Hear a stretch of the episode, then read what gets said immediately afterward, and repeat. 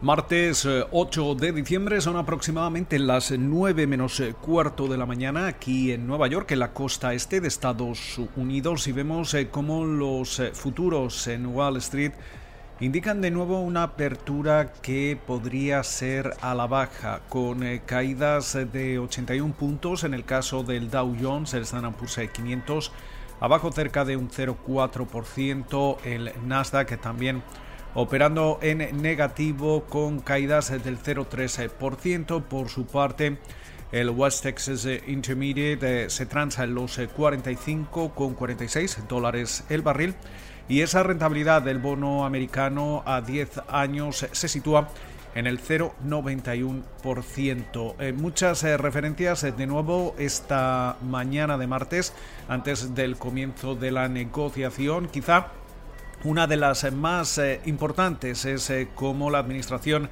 de Alimentos y Medicamentos de Estados Unidos, la FDA, eh, ha indicado que los datos de los ensayos de esa vacuna contra el coronavirus de Pfizer y BioNTech parece que no plantean ningún problema de seguridad específico. De esta forma, está casi seguro que la vacuna podría aprobarse finalmente esta misma semana en esa reunión consultiva que está prevista para el jueves. Algunas de las reacciones más adversas eh, a los que han recibido esta vacuna como parte de, las eh, pruebas eh, realizadas por ambas farmacéuticas.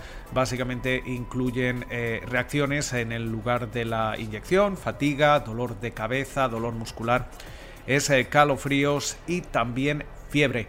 mientras tanto, también tenemos que tener en cuenta, en cuenta otras referencias.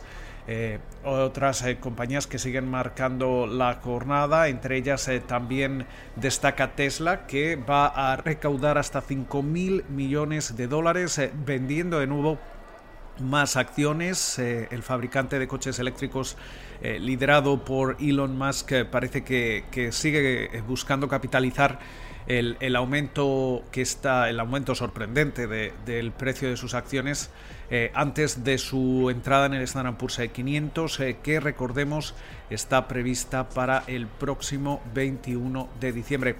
Ayer al cierre de la negociación conocíamos como Uber vende su, su negocio de conducción autónoma Aurora por 400 eh, millones de dólares. también eh, buenas noticias para Goldman Sachs eh, que adelanta JP Morgan y se convierte en uno de los eh, primeros grandes bancos de Estados Unidos en tomar el completo control de su joint venture en, China, algo que abre la puerta a un mayor acceso y control de las grandes compañías financieras estadounidenses en el gigante asiático. también hablando de China y de esas tensiones entre Washington y Pekín, específicamente de la administración eh, Trump. Eh, parece que un eh, segundo juez ha bloqueado la medida de Trump para prohibir las descargas de TikTok aquí en, Estados Unidos. mientras tanto, también hemos conocido como Northrop vende su servicio de IT a Veritas por 3.400 millones de dólares y por último, hacemos mención a Apple porque parece que lanza nuevos auriculares, los AirPods Max, que básicamente son unos auriculares eh, más eh, comunes sobre las orejas, sobre los oídos, eh, que, cuyo precio, sin embargo, es bastante sorprendente. Estamos hablando de 549 dólares.